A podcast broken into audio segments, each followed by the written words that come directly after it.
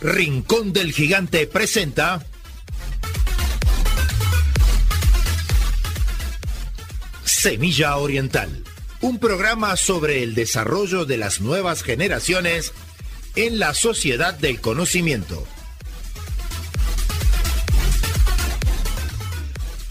Conducen Federico Asandri y Stefano Cassini.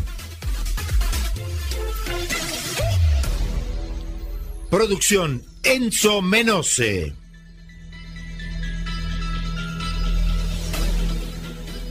Producción general Grupo Flash Talleres de Locución.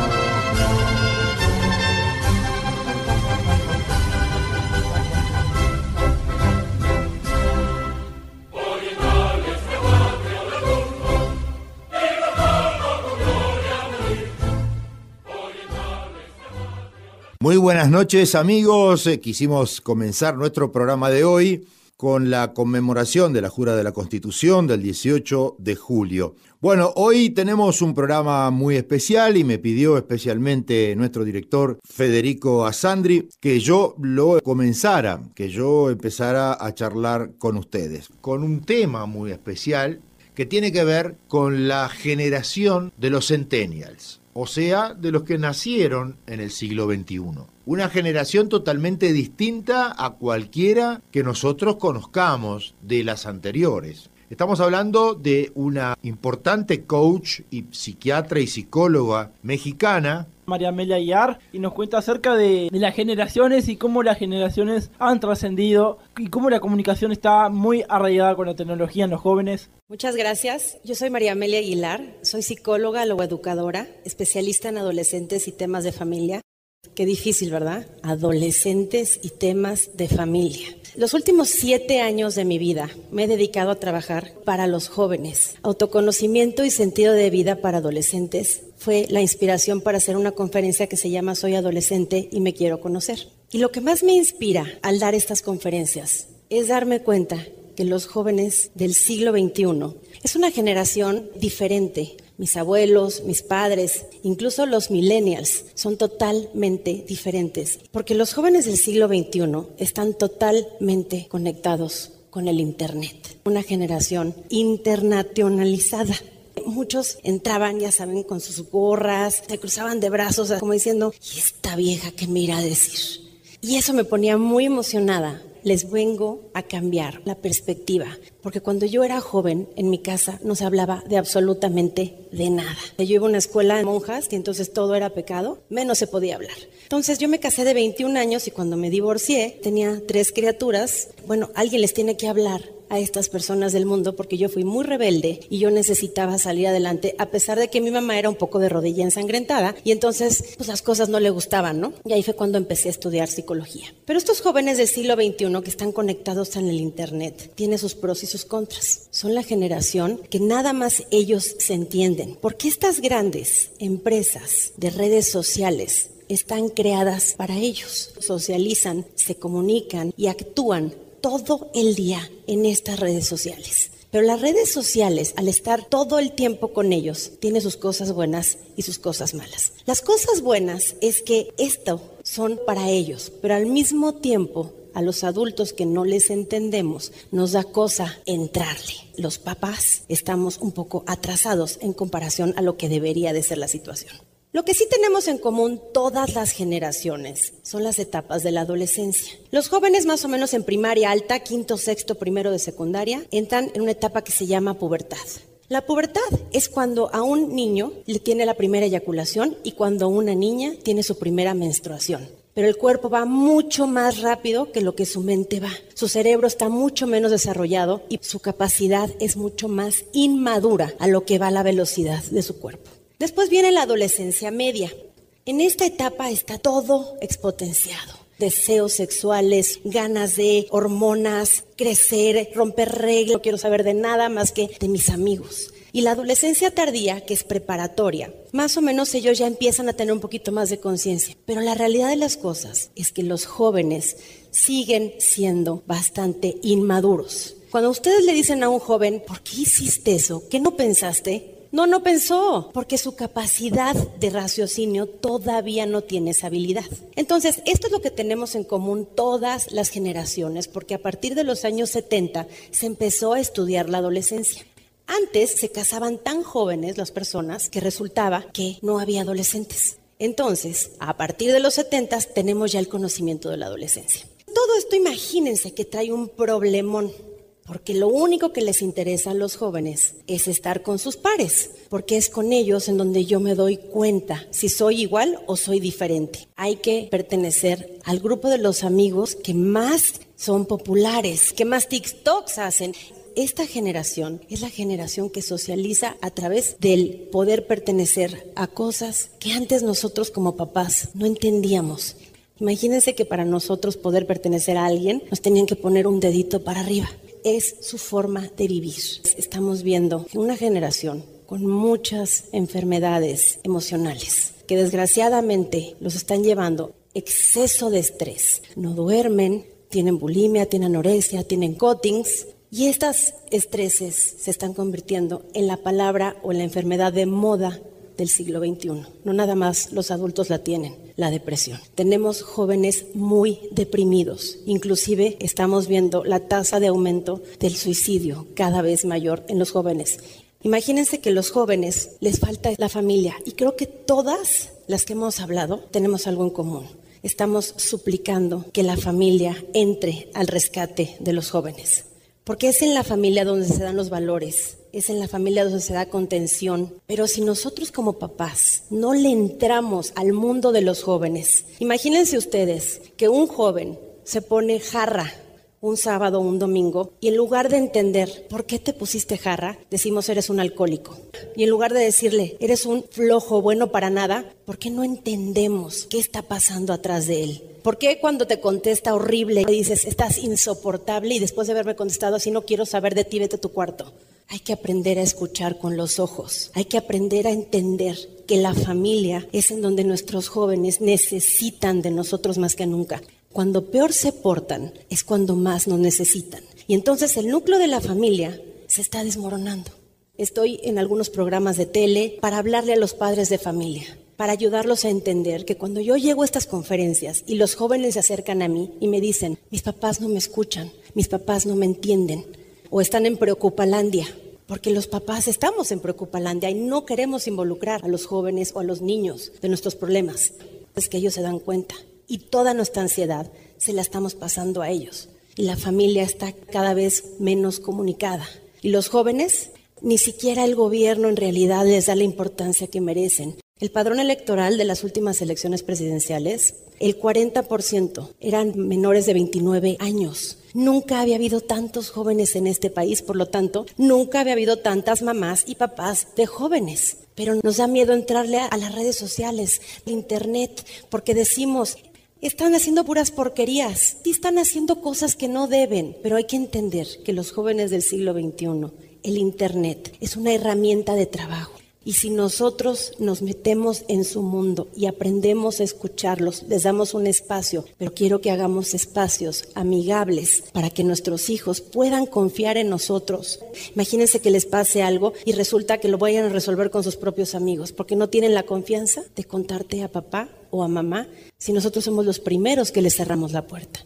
Es importantísimo regresar al núcleo de la familia, recordando quién es la mamá de la casa recordando quién es el papá, aunque no estén juntos, porque hoy en día las familias ya funcionan de diferente manera.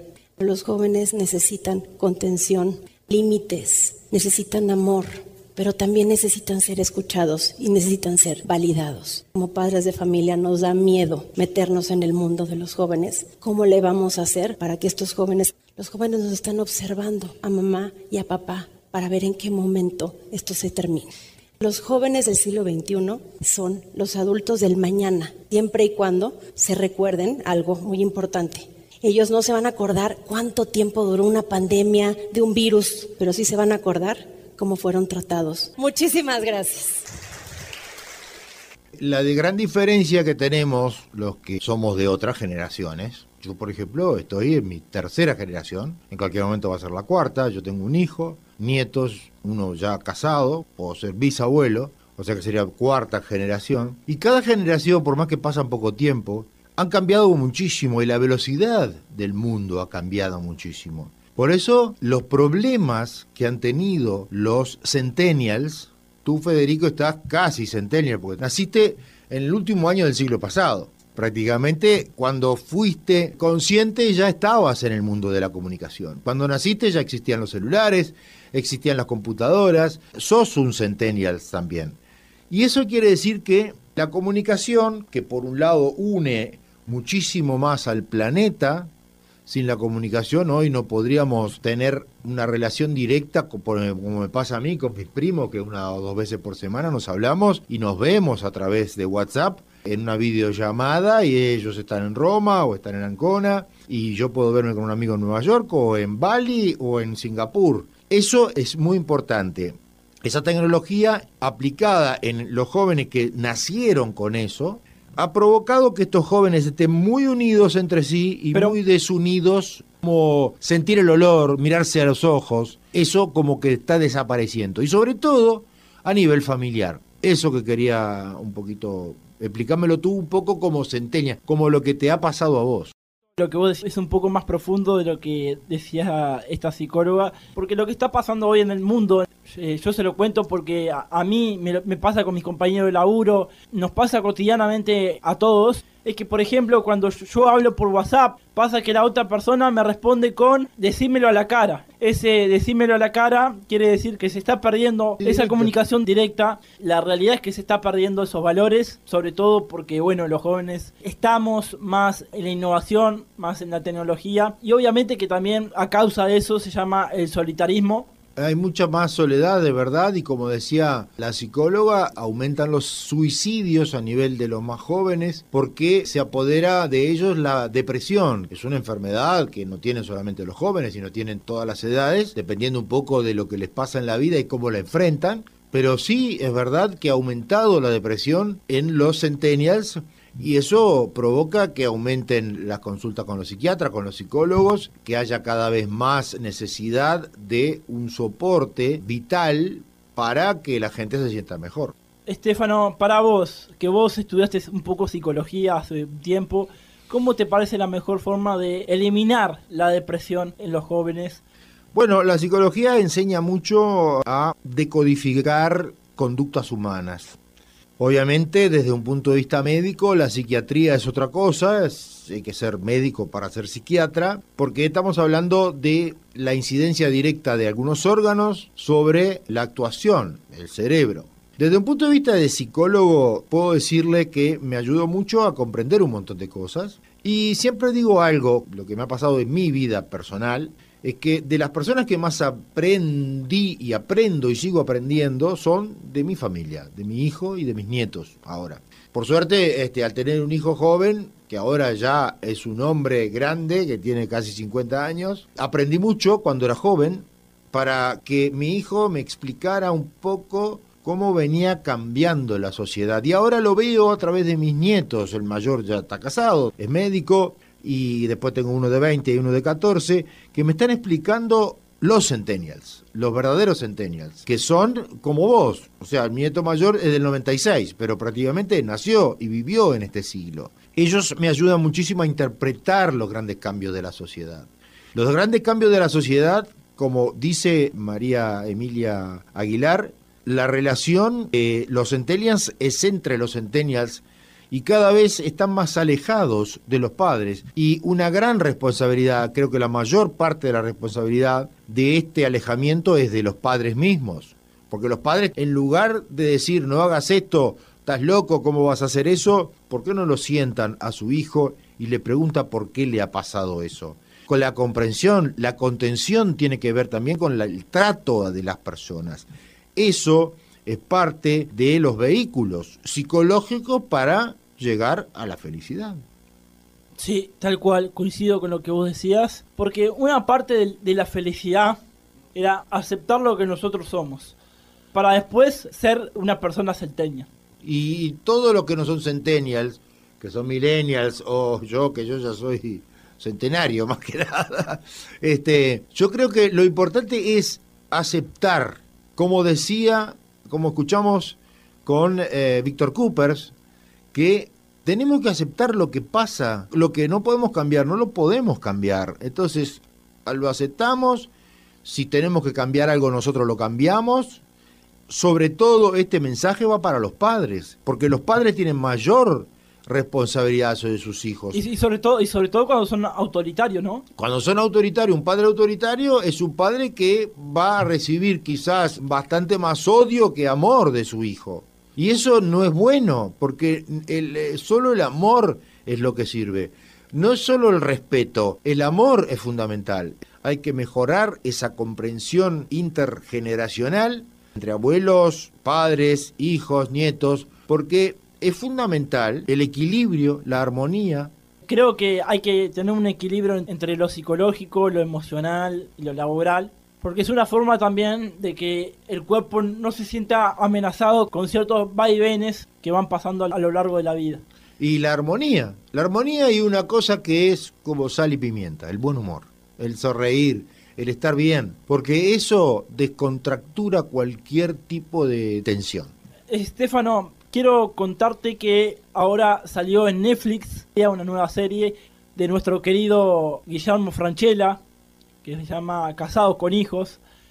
Y ayer la estuve mirando y me reía con mis padres. y Eso es buenísimo, reírse. bueno, y Franchella, que es uno de los, de los cómicos más importantes de América Latina, como así también es uno de los actores dramáticos más importantes de América Latina, no podemos olvidar que Franchella es un multifacético igual que Robert De Niro, igual que Al Pacino, igual que Cantinflas. Es importante esparcimiento en familia. Qué lindo que me hayas dicho que con tus padres estás viendo eso y se están matando de la risa. Eso es bueno. La risa es buena. Y creo que, como decíamos nosotros, siempre acuérdense de que los Centennials, la generación X y todas las que van a venir para adelante, siempre tienen que tener humor, armonía, equilibrio y tienen que tener una buena psiquis para poder afrontar todos los vaivenes de la vida que, van a venir, porque van a venir tormentas, cosas malas. Y pidan ayuda profesional cuando tienen problemas, que eso es muy importante también. Porque la ayuda profesional es fundamental, lo digo inclusive por experiencia. La primera vez que tuve un episodio de depresión, ya era grande, ¿no? ahora estamos hablando de la depresión de los centennials, pero yo ya era grande y me sentía muy mal, no me podía levantar de mañana, había perdido mi trabajo, había perdido mi pareja, entonces se me habían juntado muchas cosas que habían sido los detonantes de un periodo importante de depresión. Lo primero que hice fue, cuando realmente me di cuenta, ir a un psiquiatra en el año 2011, o sea que fue durante este siglo, el psiquiatra me dio en principio la parte química, que es fundamental, y también me mandó una terapia con un psicólogo, con una psicóloga en ese momento. Y eh, en el lapso de un año y algo de terapia y con eh, la ayuda química, pude superarla. Después tuve dos episodios más y siempre, por suerte, fueron mucho más cortos pero también pedí ayuda. Lo importante es pedir ayuda porque la ciencia y la psicología son partes fundamentales del mundo de hoy. No olvidemos que a nivel mundial, digamos, de las personas que tienen poder adquisitivo y están, digamos, dentro de, de lo que es la ayuda profesional, dentro de lo que son las mutualistas y todo eso, casi el 70% de las personas van al psiquiatra y al psicólogo. O sea que estamos hablando de la mayoría de la población mundial que en algún momento precisan de una ayuda profesional. Y por eso les aconsejo que tengan una ayuda profesional. Estamos cerrando nuestro programa.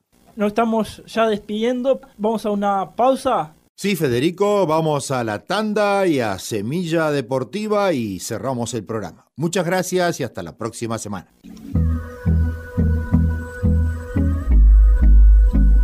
Laboratorio Tresul presenta Floradix, un suplemento vitamínico natural compuesto de hierro, vitaminas, especies vegetales y zumo de fruta que te aporta nutrientes y el hierro que tu cuerpo necesita en época de decaimiento y astenia primaveral.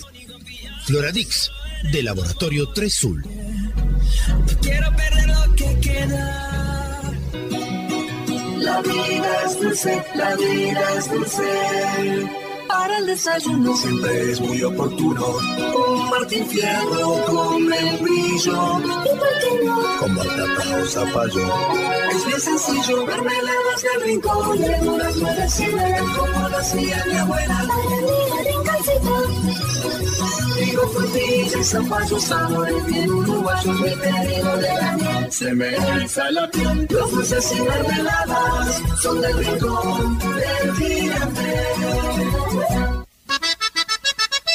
En Juanico, a pasitos de la vía del tren, se inauguró la supercarnicería Mi Familia, donde podrá encontrar los mejores cortes del Uruguay. Haga sus pedidos por el teléfono 433-59876, 433-59876 o por WhatsApp al 094-345-761. Supercarnicería La Familia. Calidad y precio en Juanico.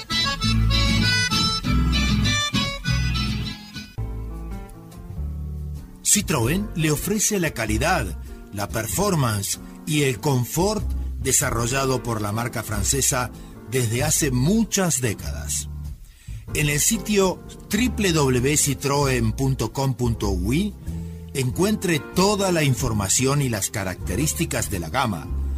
Solicite una cotización, folletos ilustrativos y vea las fotos de los vehículos Citroën disponibles en Uruguay. No se arrepentirá por elegir Citroën. Una garantía para toda la vida.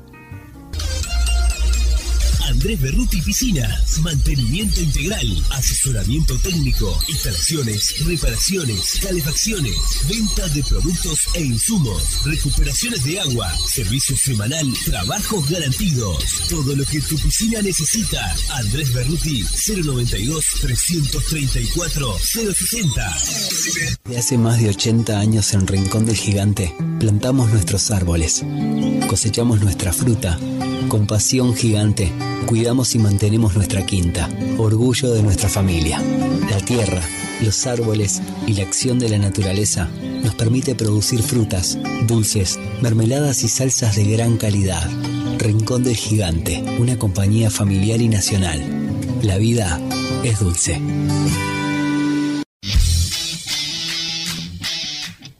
Laboratorio Tresul presenta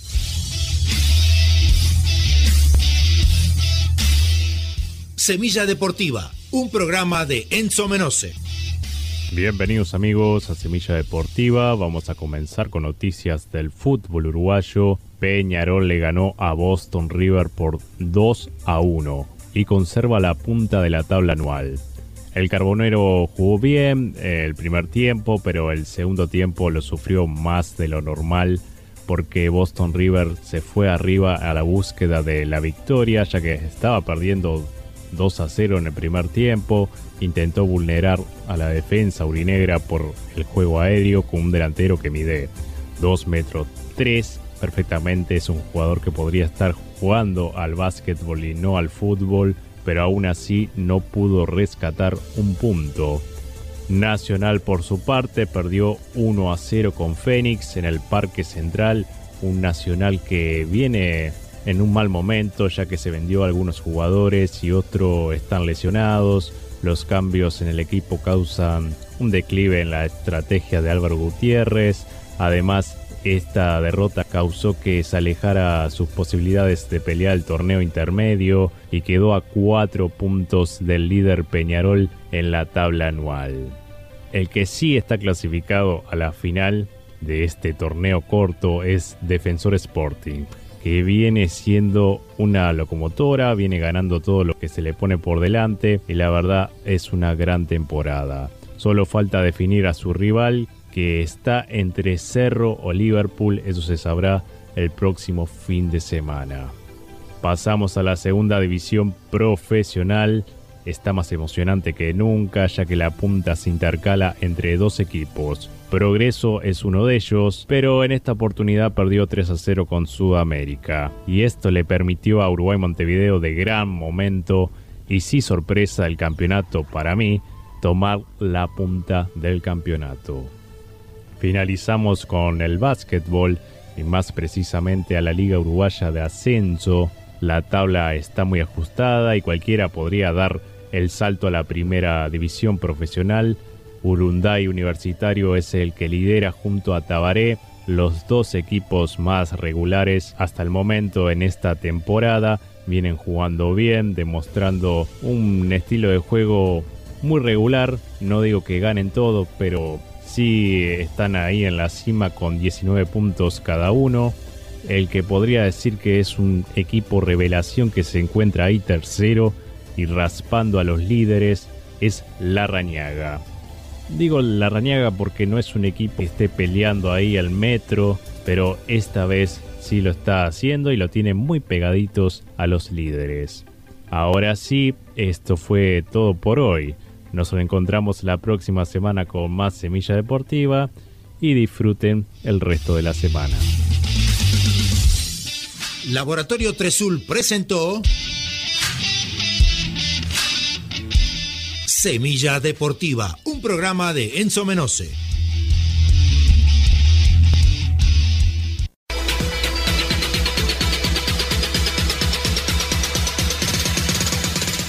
Rincón del Gigante presentó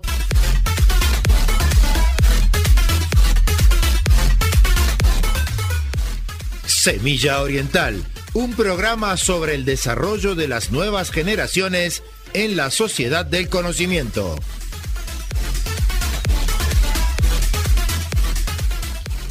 Producción general, Grupo Flash Talleres de Locución.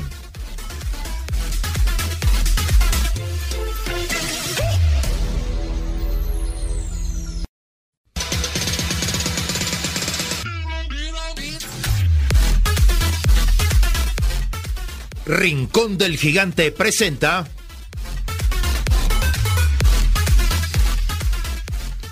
Semilla Oriental, un programa sobre el desarrollo de las nuevas generaciones en la sociedad del conocimiento.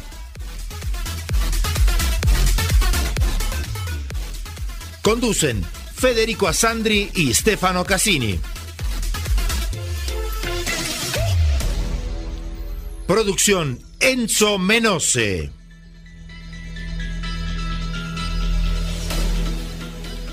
Producción general, Grupo Flash Talleres de Locución.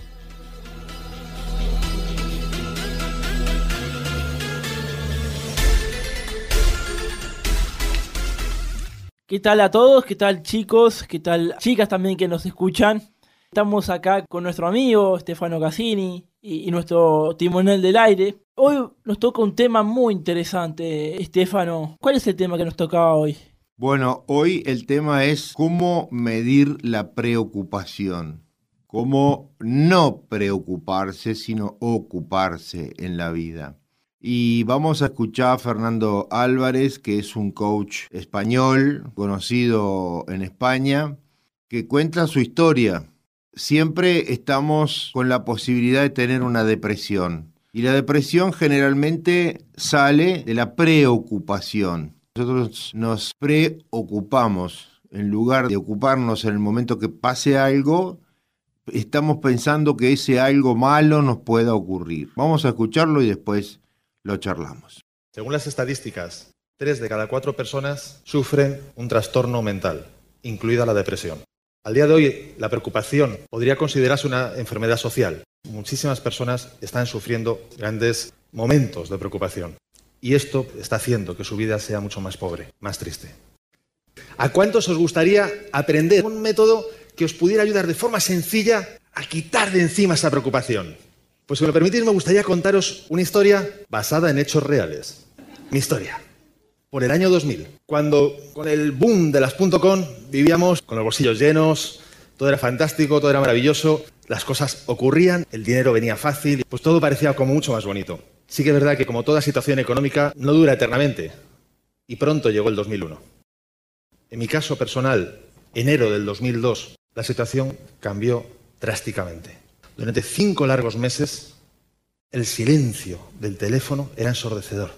No se oía ni una llamada de un cliente pidiéndote algo durante cinco largos meses.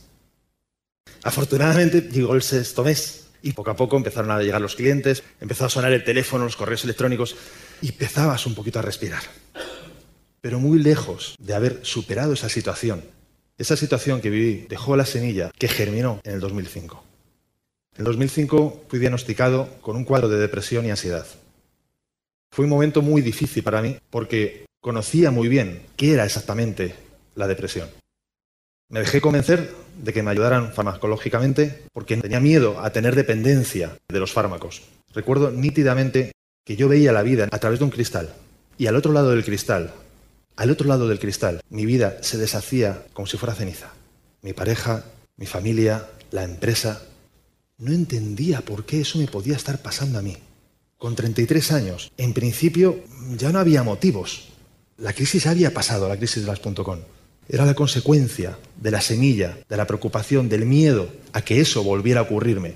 Lo que poco a poco me había llevado a un estado en el que yo al otro lado del cristal tenía la sensación de estar gritando y golpeando el cristal, pero sin embargo al otro lado no entendía qué ocurría. El sentimiento mío era de que nadie me estaba oyendo al otro lado del cristal. Pero por suerte hubo un momento en el que asumí un compromiso conmigo mismo, de que saldría de esa situación que encontraría una forma de lo más rápidamente posible poder salir de esa situación y no quedarme anclado en todo eso que estaba viviendo.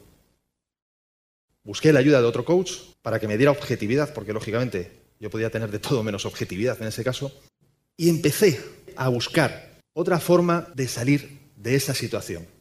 Y las herramientas que utilicé caben en esta bolsa. Son herramientas que todos tenemos al alcance, que en muchos casos incluso ya las llevamos hoy aquí, si no me equivoco, estamos en Elche, la ciudad del calzado. ¿Podríamos entenderlo así? Pues creo que de esta herramienta algo debéis de saber. Lo primero que hice fue comenzar a andar, a andar. Diariamente yo me andaba aproximadamente unos 7 kilómetros. A andar además me ayudaba a estar mucho más cansado, lo cual me facilitaba dormir, lo que para mí era un objetivo importante porque no conseguía irme a la cama y después descansar. Y al día siguiente, en cualquiera de los casos, tenía una empresa que seguir adelante y tenía que alimentar no solo mi boca, sino la de, la gente que trabajaba conmigo. Se me ocurrió una idea que me ayudó también muchísimo y era, me planteé un objetivo, el recorrer la distancia de lo que es el Camino de Santiago, pero dentro de la ciudad. Por lo cual me compré un podómetro, fui apuntando diariamente cuántos kilómetros me estaba recorriendo y eso para mí fue como colocar al cerebro una zanahoria delante. Y mi cerebro picó en lugar de estar pensando y preocupándose por todo lo que me ocurría, empezó a pensar en cuántos kilómetros me estaba haciendo y de empezar a estar más atento a, a ver si hoy puedo y me animo para andar un kilómetro más porque así ya antes llego a mi objetivo. Además me puse otro premio. Me puse el premio y ahí había una cafetería en la que yo suelo ir y me gusta tomar concretamente un tipo de té. Entonces me ponía el premio de llegar a tiempo antes de que cerraran para tomarme mi té. Alguna vez salía más tarde de la oficina e incluso corriendo un poco más rápido, no llegaba, por lo cual el cabello que tenía era tremendo. Lo que me ayudaba a centrar mi atención en que mañana, fuera como fuera, me tenía que poner un despertador o lo que fuera para salir antes y poder llegar. Además, el andar tiene muchísimos beneficios. Uno de los principales es la liberación de neurotransmisores, endorfinas, que nos sirve, nos sirve para subir nuestro estado de ánimo. Nos permite incluso que el umbral de estrés aún así o crezca todavía más. Nos permite tener incluso un poquito más de autoestima. Como os podéis imaginar, en un momento de tal preocupación, Cualquier cosita de este tipo, por pequeña que fuera, ayudaba. No fue suficiente. Además, utilicé una segunda herramienta, un cuaderno y bolígrafo. En ese momento yo lo veía todo bastante negro. Estamos hablando de un momento en el que yo prefería estar en casa todo a oscuras. Me costaba y me obligaba a ir a la oficina. No se me ocurre ninguna otra idea mejor que ponerme el objetivo de escribir cinco cosas positivas que me ocurrieran cada día en esa libreta. En un momento en el que no quería abrir los ojos. Al principio, evidentemente, fue muy difícil. Escribir una sola cosa positiva que me pudiera ocurrir me pareció imposible. Pero poco a poco fui sumando dos, tres, cuatro, cinco, y llegué incluso seis, siete, llegué hasta diez. Al principio eran cosas tontas, simplemente que a lo mejor me había tomado ese té que me gustaba y me había hecho sentir bien porque había llegado a tiempo, cosa que a lo mejor el día anterior no me había ocurrido. O que me había propuesto llegar en Madrid hasta cierto punto y había llegado a ese punto. Pero poco a poco empecé a escribir más cosas en esa libreta. Empecé a escribir las reflexiones de lo que me ocurría en el día a día, de las cosas que yo iba observando de mí mismo, ya no solamente la cosa positiva, sino ¿y por qué ahora de repente veo como positivo que me llama un cliente aunque no me ha hecho ningún pedido ni nada, pero ¿por qué eso ahora es positivo? Empecé a reflexionar. Y la conjunción de andar, de esforzarme para ver cuáles son las cosas positivas que yo tenía en el día y esas reflexiones me llegaron a un momento cumbre para mí, en ese momento y en esas circunstancias, en el que empecé a apreciar la vida con otros ojos. Empecé a ver belleza a mi alrededor, cosa que antes no podía ver. Cosas sencillas como a lo mejor apreciar una puesta de sol. En muchas ocasiones no somos capaces de ver una puesta de sol. Sí es verdad que la miramos frecuentemente, vemos cómo el sol se pone, pero en verdad no somos conscientes de lo que estamos viendo, no somos conscientes de la maravilla que estamos viendo. Y me gustaría haceros invitaros a, a que me respondáis sinceramente a una pregunta. ¿Quién de los aquí presentes vio la majestuosa, la preciosa luna naranja que teníamos ayer justo al anochecer? Más de la mitad de la sala ha visto la luna. Otras veces fueron cosas mucho más sencillas como sentarme en un banco en la calle y simplemente estar, simplemente observar. Empecé a ver flores y simplemente era ver las flores. Y me maravillaba de que a lo mejor había sentado, me había sentado en ese banco mil veces y nunca había visto esas flores. Otras veces era ver pasar a las personas hacia un lado o hacia otro. En cualquier caso, aún así hubo una cosa más que para mí marcó la diferencia, un antes y un después en este proceso. Y fue una reflexión y un planteamiento que me hice para mí mismo. Fue la forma en la que cambié la manera en la que veía este momento en mi vida.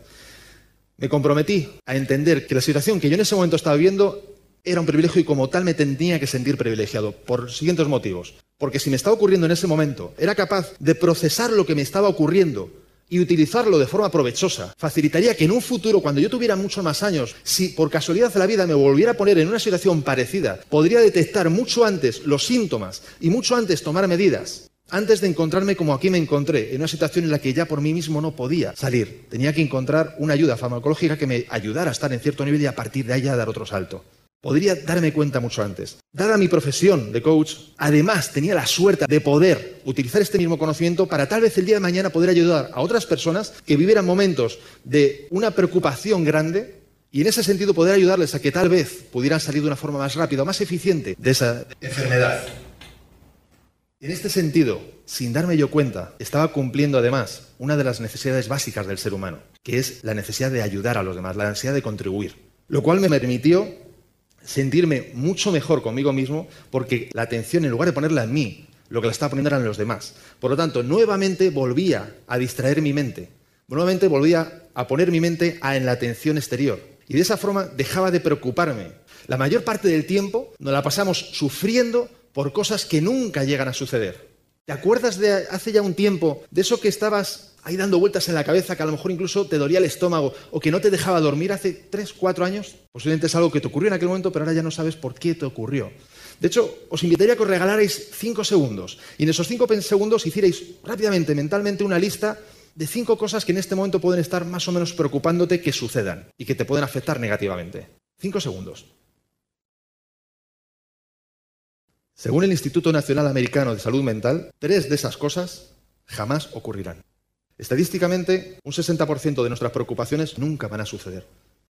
Y sin embargo, sufrimos esa situación. La mente es capaz de generar la preocupación y la preocupación llevada al extremo es capaz de somatizar y cambiar físicamente nuestro cuerpo, cambiar nuestra química. Pero igual que podemos cambiar nuestra química y podemos somatizar enfermedades, también nuestra mente es capaz de hacer lo contrario. También nuestra mente es capaz de equilibrar en cierta forma el cuerpo que de alguna manera es lo que yo pude hacer conmigo mismo. Empecé a plantearme cosas distintas, empecé a tener pensamientos distintos y de esa forma pude hacer que mi mente actuara de forma distinta y mi cuerpo reaccionó de una forma distinta. La mejor forma que yo conozco para controlar qué es lo que ocurre aquí arriba en la mente son las preguntas. En función de las preguntas que tú te haces, así tú piensas. Todos hemos visto muchísimos perros que prácticamente casi desde que nacen le lanzas una pelota y salen corriendo, la cogen y la traen. Parece que nacen ya con el gen de salir corriendo por la pelota y la traen. Yo me atrevería a afirmar, no sé si los científicos aquí en la sala me pueden corroborar en esto, que tenemos un gen de dar respuesta a cualquier pregunta. En cuanto al cerebro tú le lanzas una pregunta, intenta buscar una respuesta. Luego es curioso porque nos cabreamos por la respuesta que nos da. Tiene relación directa con la pregunta que le hemos hecho. Cambia la pregunta y obtendrás una mejor respuesta. Deja de pensar por qué me ha pasado a mí esto. Siempre me pasa lo mismo. Es que soy un desastre, es que tal, ¿qué voy a hacer yo para salir de esta situación? Y planteate otro tipo de preguntas, más del estilo de ¿cómo puedo utilizar provechosamente lo que me está ocurriendo? ¿Cómo puedo hacer para que esta situación me potencie, saque todo el potencial que yo llevo dentro y lo lance hacia adelante? Me gustaría que todos aquí le transmitiéramos al mundo que si yo he sido capaz de salir de esta situación, tú también eres capaz de salir de esta situación. Si ellos han sido capaces de salir, tú también eres capaz de salir de esta situación. ¿Qué les pareció? La verdad que es una historia de vida que prácticamente cada uno de nosotros vivió, porque momentos de depresión los tuvimos todos, hace ya muchos años, muchas décadas. Tenemos los psiquiatras y los psicólogos que nos pueden ayudar, los psiquiatras con la parte química adecuada para la situación y los psicólogos que nos pueden dar las pautas de conductas. ¿Qué te pareció, Federico? Me pareció excelente lo que dijo Fernando Álvarez y yo quiero compartirles a todos que bueno, nosotros también pasamos por depresión y yo también en un momento tuve un tiempo límite, que los psiquiatras y los psicólogos llaman tiempo límite, que es cuando vos te preocupás.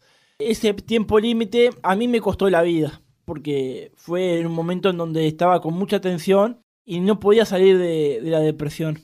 Y ahí fue cuando me, tuvieron que poner todos los fármacos posibles para tratar de afrontarlo. Porque generalmente los síntomas principales son que no querés hacer nada, no podés levantarte de mañana, querés estar a oscuras, querés como hacerte daño. Y eso es muy feo y luego ese tipo de conductas te pueden llevar a somatizar, o sea, a pasar a tu cuerpo esos dolores que son de tu mente y inclusive matarte. Quiero compartir con la, con la audiencia un poco de esta metodología que propone Fernando Álvarez que yo la traduje como en un tema musical, que dice así, cuando me falte la paz, cuando todo parezca fallar, recuerda que siempre hay un camino por andar.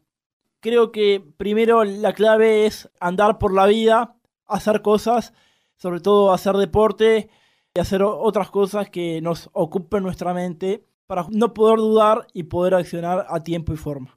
La otra parte de la canción dice, si llego a dudar en vez de creer, siempre hay algo que se llama constancia. Si al caminar volviera a caer, yo sé que siempre hay otra cosa que se llama rutina. Yo creo que mm, esta charla TEDx de Fernando Álvarez es un poco algo que nos ocurrió a todos. Entonces, en algún momento nos vamos a sentir identificados con esta charla. Eh, ay, ¿te acordás cuando nos murió mi mejor amigo y estuve dos semanas sin poder levantarme? Generalmente siempre hay un disparador para los momentos depresivos. Sobre todo es la preocupación la que nos hace débiles. Mira, una de las claves en la cual yo puse en mi tema musical fue que a veces podemos tener depresión, pero una de las, de las formas para salir de la depresión es tener rutina, tener disciplina, tener dedicación, constancia, porque muchas veces de la depresión es muy difícil salir y uno tiene que seguir en la vida de pie para poder seguir haciendo cosas. Uno lo que tiene que tener en claro es que no siempre en la vida vamos a tener ganas de hacer las cosas. Esa depresión nos va a ganar, nos va a ganar. No podemos permitir que sea siempre, al contrario. A muchas personas les toca de diferente manera. Pero unas pueden salir, otras no. Otras no salen directamente, claro. Siempre la única forma para salir de esas situaciones es tener todo esto que estoy diciendo. Y aparte, no, obviamente es muy importante de cualquier depresión, cuando hay algún síntoma claro, consultar con un psiquiatra, con un médico, con un amigo, con un eh, psicólogo después que te pueda hacer una terapia, porque las armas para combatir la depresión existen A mí me ha pasado tres veces de, ir a terapia en distintas etapas de mi vida y, y bueno, a mí me ayudó muchísimo y pude salir. Pudiste salir porque, porque tuviste fuerza de voluntad para salir de esa situación que no era para nada lindo. Y te diría más, yo lo comparto contigo porque sé que los dos pasamos por lo mismo y la mayoría de las personas que tienen fuerza de voluntad pueden salir. No, aparte hay muchas anécdotas. A mí la peor depresión que tuve fue cuando simultáneamente en un año perdí mi trabajo y mi matrimonio. Y eso me produjo la peor de las depresiones. Generalmente son pérdidas, que son el disparador de, de la depresión. Pero después sí es muy importante decirlo, tratar de rodearse de las personas que más te aman y que más aman y que más tú amas porque mm, son las que pueden ayudarte más, más allá obviamente de la ayuda profesional, que es importantísima. Los profesionales no todos son buenos. Yo conozco un amigo que está tratado por fármacos y la termina arruinado, porque los profesionales a veces no logran coincidir con la dosis justa para cada persona. También hay distintas formas terapéuticas. Está el conductismo, está la, parte freudiana. Yo, por ejemplo, a mí me tocó la psicología gestáltica, que es muy del aquí y ahora para mí fue la mejor, con una psicóloga que interviene. Generalmente los psicólogos apuntan, te hacen pocas preguntas y, siempre hablas vos. En cambio, en la terapia gestáltica es una interacción constante eh, y eso es muy bueno porque el psicólogo te va dando las pautas, te va dando los consejos en la medida que tú estás contándole tus momentos depresivos. Sí, esa es otra forma, sí, eso es otra forma. Pero también otra forma que tenés para salir de la depresión es... La única es la voluntad. La voluntad y pensar en el, en el exterior, ¿no? Pensar en positivo, sí. Pensar en positivo y pensar en el exterior. El no, exacto. El exterior se puede transformar de diferentes maneras. Acá en Oriental, por ser una radio católica, te diría que es apuntar a pensar en los demás y a ponerse en los zapatos del otro. Creo que eso también te va a ayudar a salir de la depresión cuando vos pensás en los demás, no pensás en ti mismo y no pensás en los problemas que vos tenés, sino que al revés, pensás en el otro más que vos. Y eso es muy bueno porque aparte de sacarte de encima toda esa depresión, es positivo porque puede ayudar a otros. Creo que por hoy es todo, amigos. Gracias, como siempre, a nuestro director, a Federico. Gracias a nuestro timonel del aire. Gracias a todos y nos reencontramos la semana que viene. Y el último saludo de nuestro director. Bueno, Estefano, gracias a, a toda nuestra audiencia que, como siempre, nos escuchan.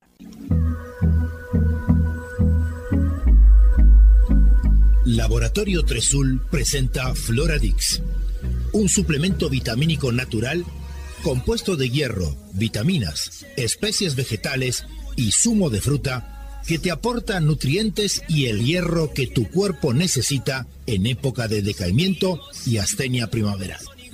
Floradix, de Laboratorio 3 Sul. quiero perder lo que queda. La vida es dulce, la vida es dulce. Para el desayuno siempre es muy oportuno. Un Martín Fierro con membrillo. ¿Y por qué no? Con batata o zapallo. Es bien sencillo, mermeladas del rincón. Verduras no como lo hacía mi abuela. Los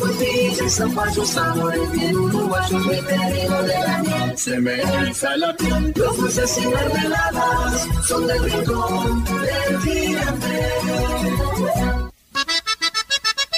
En Juanico, a pasitos de la vía del tren, se inauguró la supercarnicería Mi Familia, donde podrá encontrar los mejores cortes del Uruguay.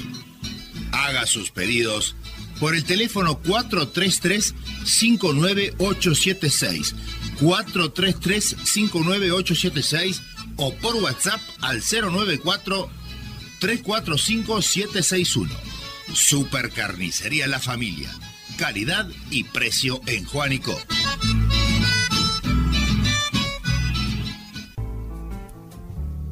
Citroën le ofrece la calidad, la performance y el confort desarrollado por la marca francesa desde hace muchas décadas. En el sitio www.citroen.com.uy encuentre toda la información y las características de la gama Solicite una cotización, folletos ilustrativos y vea las fotos de los vehículos Citroën disponibles en Uruguay. No se arrepentirá por elegir Citroën. Una garantía para toda la vida. Andrés Berruti Piscinas, mantenimiento integral, asesoramiento técnico, instalaciones, reparaciones, calefacciones, venta de productos e insumos, recuperaciones de agua, servicio semanal, trabajos garantidos. Todo lo que tu piscina necesita. Andrés Berruti 092 334 060.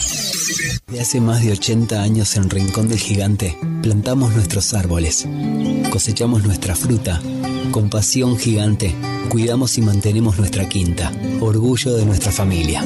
La tierra, los árboles y la acción de la naturaleza nos permite producir frutas, dulces, mermeladas y salsas de gran calidad. Rincón del Gigante, una compañía familiar y nacional. La vida es dulce.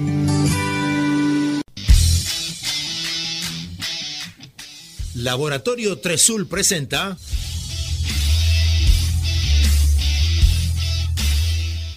Semilla Deportiva, un programa de Enzo Menose.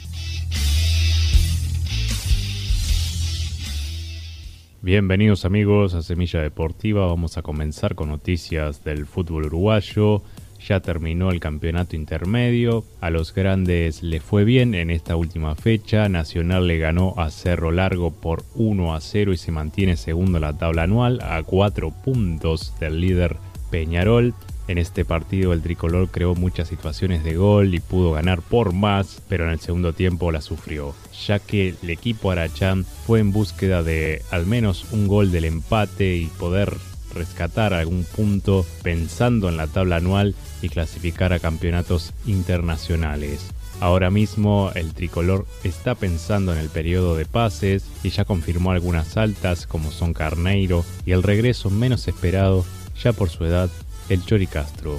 Si vamos a Peñarol, por su parte venció a Defensor Sporting por 2 a 1 de atrás, una brillante actuación de Arezo y Abel Hernández, que fueron los que convirtieron los goles. El partido fue parejo, pero muchas veces cortados por varias faltas, aunque hubieron jugadas que pudieron definir el partido. Peñarol se queda líder en solitario y piensa en varias incorporaciones para reforzar el plantel. Uno de ellos que está casi confirmado es Guillermo de Amores para el arco. Defensor no se quedó con las manos vacías ya que a pesar de perder este partido jugará el domingo a las 6 de la tarde la final del campeonato intermedio contra Liverpool.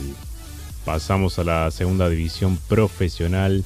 Está más emocionante que nunca ya que en cada fecha hay un equipo diferente en la primera posición. En este caso el que aprovechó y se queda con el liderato es Miramar Misiones, ya que ganó y Progreso el campeón de la apertura, que sigue perdiendo puntos importantes, perdió con Albion por 3 a 0. El que está muy cerca también de ellos dos está Uruguay Montevideo, como lo dijimos en el anterior programa, es un equipo que está jugando muy bien y es una revelación. Finalizamos con el básquetbol y más precisamente a la Liga Uruguaya de Ascenso. Ahora mismo está jugando Miramar con Colón, que son dos equipos que están luchando por puntos importantes por la permanencia en esta liga. Los dos muy complicados ya que Miramar está último y Colón a media tabla. El líder es Olimpia que levantó su nivel y quiere volver a la primera. Ahora sí, esto fue todo por hoy. Nos reencontramos la próxima semana con más Semilla Deportiva. Laboratorio Tresul presentó Semilla Deportiva, un programa de Enzo Menose.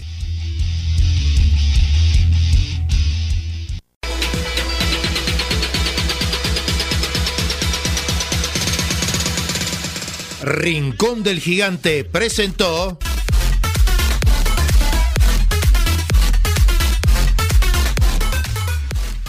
Semilla Oriental, un programa sobre el desarrollo de las nuevas generaciones en la sociedad del conocimiento.